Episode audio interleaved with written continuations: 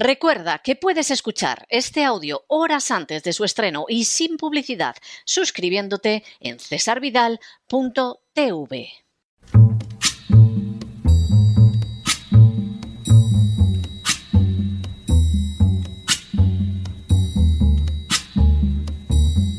La voz con César Vidal, desde el exilio. When the night has come and the land is dark and the moon is the only light we'll see.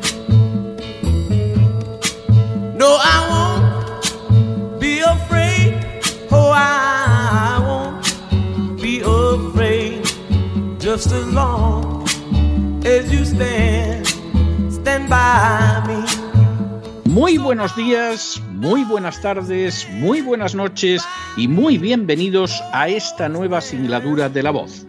Soy César Vidal, hoy es el jueves 10 de febrero de 2022 y me dirijo a los hispanoparlantes de ambos hemisferios, a los situados a uno y otro lado del Atlántico y como siempre lo hago desde el exilio.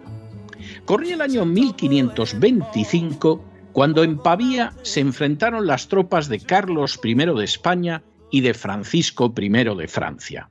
Carlos I contaba como aliados con el Papa y el Rey de Inglaterra y supo imponerse militarmente a un Francisco I que se vio derrotado y hecho prisionero en el mismo campo de batalla. Recluido en Madrid, Francisco I recuperó la libertad tras comprometerse a devolver a Carlos I el ducado de Borgoña, a renunciar a intervenir en Italia y a no intervenir en Flandes. La resonante victoria española fue considerada, sin embargo, por el Papa Clemente VII como una amenaza para los intereses de los estados pontificios. La idea de una España poderosa en Italia le parecía repugnante al papado y en un gesto de la más vil de las traiciones el Papa Clemente VII decidió acercarse al rey francés Francisco I para atacar a España por la espalda. El rey francés se opuso inicialmente a la idea de una alianza con el Papa, alegando que había empeñado su palabra en Madrid, pero el pontífice le aseguró que no tenía obligación alguna de cumplir con lo pactado con Carlos I. Así, dispensado moralmente por el propio Papa, Francisco I formó en 1526 la Liga de Cognac o Liga Clementina, que agrupaba al papado, a Francia, a Venecia, a Milán y a Florencia. La reacción defensiva de Carlos I de España fue inmediata, y en mayo de 1527 sus tropas se encontraban ya a las puertas de la Roma papal. Lo que se produjo a continuación pasaría a la historia como el sacco di Roma o el saqueo de Roma, porque las tropas españolas asaltaron bravamente la ciudad, la saquearon sin excluir las iglesias y el Papa a duras penas salvó la vida huyendo por un pasadizo mientras cubría su cobarde retirada la Guardia Suiza. Aquel acto fue visto por varios españoles de la época como un justo castigo de Dios sobre la corrupción y la traición del papado, y así quedó recogido, por ejemplo, por Alfonso de Valdés en su diálogo de las cosas acontecidas en Roma y por el sacerdote Francisco Delicado en la Lozana andaluza. Vencido totalmente, el Papa Clemente VII regresó a la alianza con la España la que había traicionado unos meses antes. Las consecuencias de este nuevo paso no se harían esperar. Sometido ahora a Carlos I, el Papa Clemente se negó a conceder al rey inglés Enrique VIII la nulidad de su matrimonio con Catalina de Aragón, tía de Carlos I, lo que acabó provocando el cisma de Inglaterra. Clemente VII había cambiado de bando en consideración a lo que pensaba mejor para los intereses puramente de poder de la Santa Sede. El resultado había terminado siendo una suma de desastres. En las últimas horas hemos tenido nuevas noticias sobre la denominada nueva diplomacia del presidente argentino Alberto Fernández. Sin ánimo de ser exhaustivos, los hechos son los siguientes. Primero, en una jugada que parece contradecir de raíz el enfoque ideológico original del peronismo, el kirchnerismo se sumó en este siglo XXI a la denominada agenda globalista. Segundo, Así, en el año 2010, la presidenta Cristina Fernández de Kirchner impulsó un proyecto de ley de matrimonio homosexual que salió adelante con escaso margen. La ideología de género, propugnada por la agenda globalista, acababa de obtener un sonoro triunfo en la Argentina. Tercero, en el curso de los años siguientes, y de manera más que reveladora, la presidenta Cristina Fernández de Kirchner se reunió en distintas ocasiones con George Soros, una de las figuras visibles de la agenda globalista. Cuarto, de manera bien significativa, el encuentro entre Cristina Fernández de Kirchner y George Soros coincidió en el año 2012 con el hecho de que la Corte Suprema en el caso FAL estableciera por unanimidad que el artículo 86 del Código Penal argentino permitía el aborto en los casos de violación y de peligro para la salud o vida de la mujer o persona gestante. En el mismo fallo, la Corte también le encargó a los poderes ejecutivos nacionales y provinciales la elaboración de protocolos hospitalarios para que las mujeres que desearan abortar en los casos de abortos no punibles no se vieran impedidas de hacerlo por trabas burocráticas. Quinto, en la reunión celebrada entre Cristina Fernández de Kirchner y George Soros en el año 2014, el motivo fue solicitar la ayuda de Soros para que Argentina pudiera sortear la crisis de deuda provocada de manera directa por la ineficacia y la corrupción del kirchnerismo. Sexto, en 2018, con el kirchnerismo fuera del poder, el presidente Macri aceptó también someterse a los dictados de la agenda globalista y presentar un proyecto de legalización del aborto que fue derrotado en el Senado por un margen escaso. Séptimo, de manera bien significativa, la legalización del aborto se convirtió en realidad nada más llegar el kirchnerista Alberto Fernández a la presidencia de Argentina. Las conexiones entre Alberto Fernández y George Soros eran públicamente conocidas y todo llevaba a esperar que el nuevo presidente llevaría a cabo una política de impulso de la agenda globalista. Octavo, Así, aprovechando la crisis del coronavirus, el 17 de noviembre de 2020, el presidente Fernández envió al Congreso un proyecto de ley sobre el aborto, ingresándola por la Cámara de Diputados con la indicación de darle prioridad con el fin de que pudiera ser tratada en ambas cámaras antes de que concluyera el año. Noveno. El 29 de diciembre de 2020, el aborto era legalizado en Argentina por una votación en un Senado presidido por Cristina Fernández de Kirchner. Décimo. En agosto de 2021, Alberto Fernández anunció otro posible paso de sumisión a la agenda globalista, como era la legalización de la marihuana. Desde hacía décadas, George Soros había financiado los proyectos en esa dirección y lo había hecho de manera muy especial en Argentina. Un décimo.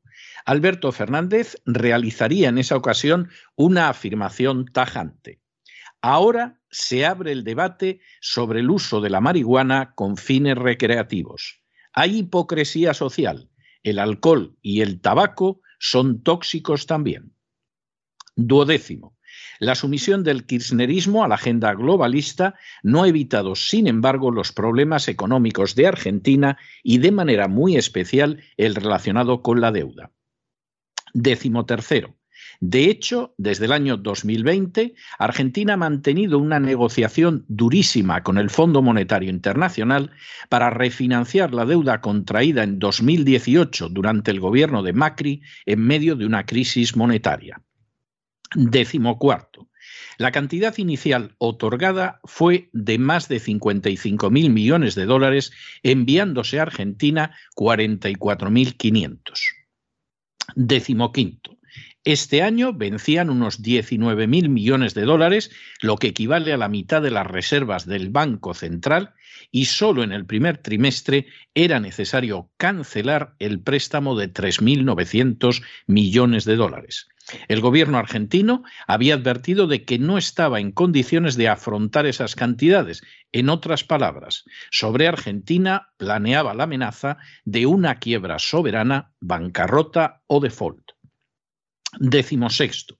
Con una tasa de pobreza superior al 40% de la población y una inflación del 50% en 2021, el presidente argentino no estaba dispuesto a aplicar las políticas de ajustes que tradicionalmente el Fondo Monetario Internacional impone en esta clase de acuerdos.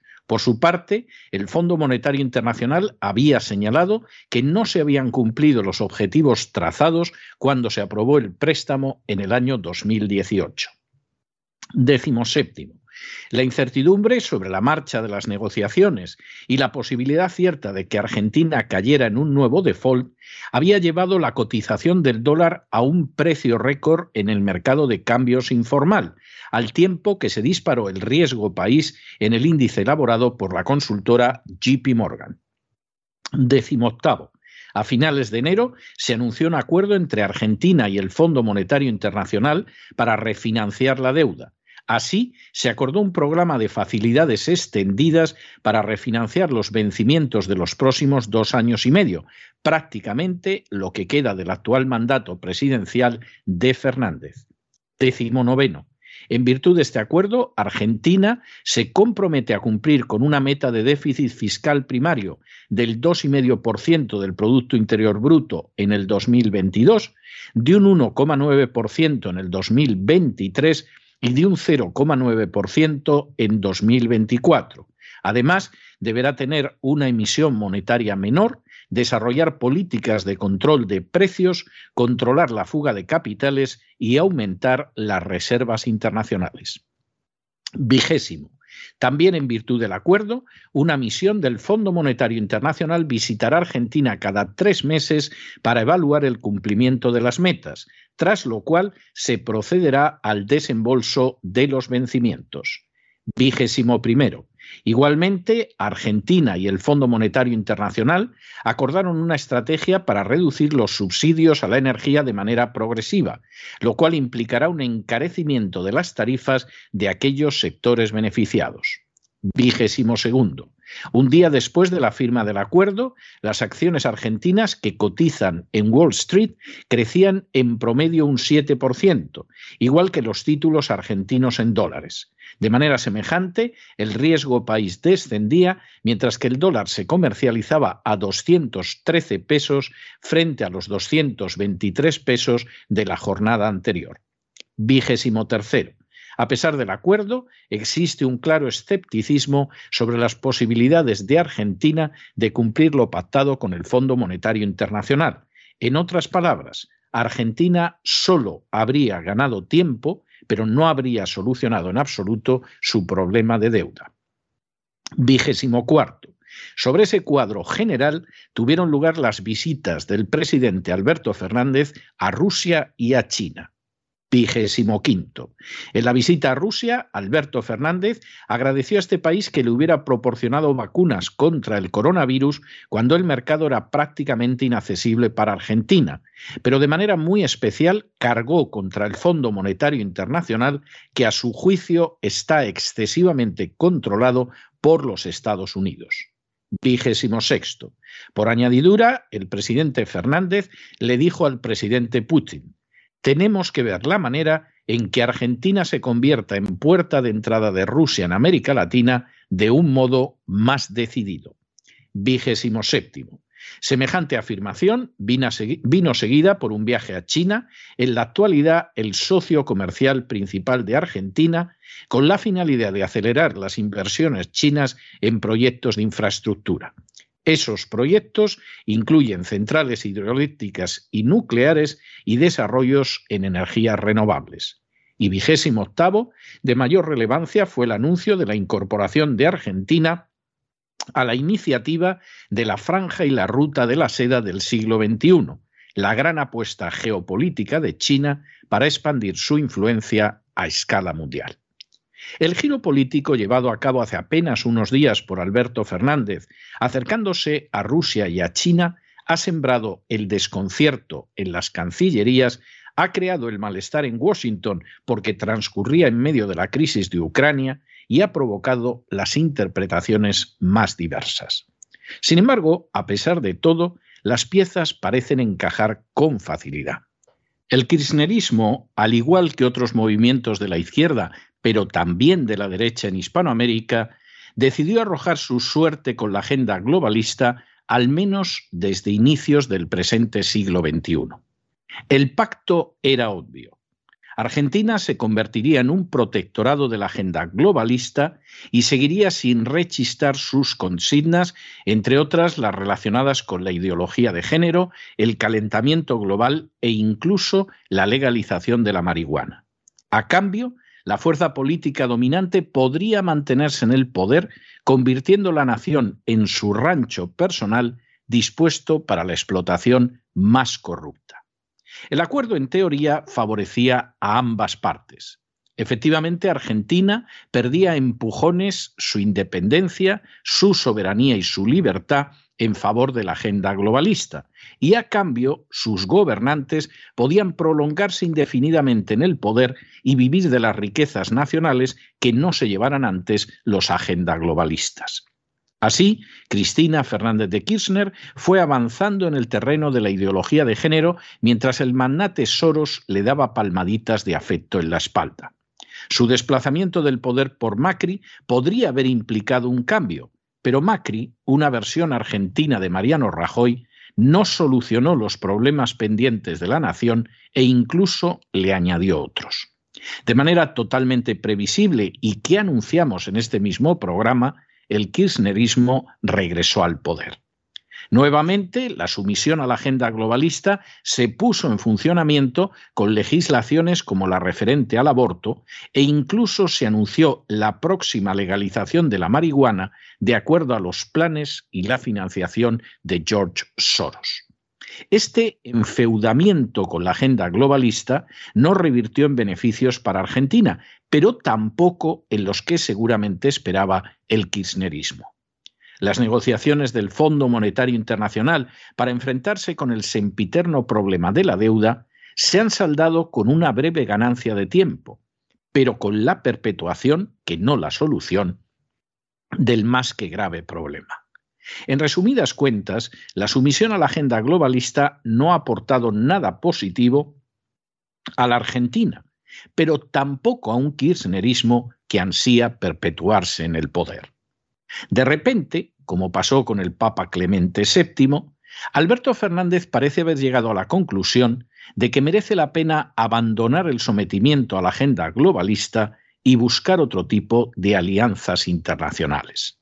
Así, frente al sistema hegemónico de una agenda globalista que anuncia que para el año 2030 no tendremos nada y seremos felices, el presidente argentino ha soldado la alianza con la ruta de la seda que consagraría la hegemonía china, una hegemonía que muy posiblemente considera más lejana y menos opresiva que la de la agenda globalista. El guiño amistoso dirigido a Rusia, que acogió la propuesta de Fernández con cierta frialdad, no formaría sino parte de ese cambio de alianzas. Sin duda, la lección es imposible de ocultar. La agenda globalista implica un régimen tan opresor para las, las, naciones que la aceptan que a fin de cuentas nada de lo que pueda ofrecer compensa ni de lejos lo mucho que les quita en términos de soberanía, libertad, independencia y prosperidad. De hecho, la agenda globalista incluso está encantada de mantener dictaduras como la cubana o especialmente la venezolana, porque le permite saquear con más facilidad e impunidad las riquezas de cualquier nación. Es obvio que la primera meta de las naciones que aún no han sido esclavizadas por la agenda globalista es evitar esa eventualidad y no perderse en estériles, miopes y no pocas veces interesados debates sobre la izquierda y la derecha. Precisamente por ello, la jugada del presidente argentino que deja al descubierto lo opresor del sometimiento a la agenda globalista es audaz e incluso podría salir bien. Argentina podría intentar salir del túnel de sometimiento en el que lleva encerrada más de una década con pésimas consecuencias. Sin embargo, no cabe engañarse. Este tardío intento de emancipación también podría traducirse en un desastre. Y al igual que sucedió antaño con el Papa traidor Clemente VII, Alberto Fernández podría acabar huyendo por un pasadizo secreto para ponerse a salvo. Pero no se dejen llevar por el desánimo o la frustración. Y es que a pesar de que los poderosos muchas veces parecen gigantes, es solo porque se les contempla de rodillas, y ya va siendo hora de ponerse en pie. Mientras tanto, en el tiempo que han necesitado ustedes para escuchar este editorial, la deuda pública española ha aumentado en cerca de 7 millones de euros, no pocos de ellos precisamente para impulsar una agenda tan opresiva y tan ladrona de la soberanía y la independencia de una nación como es la agenda globalista. Muy buenos días, muy buenas tardes, muy buenas noches. Les ha hablado César Vidal desde el exilio. Que Dios los bendiga.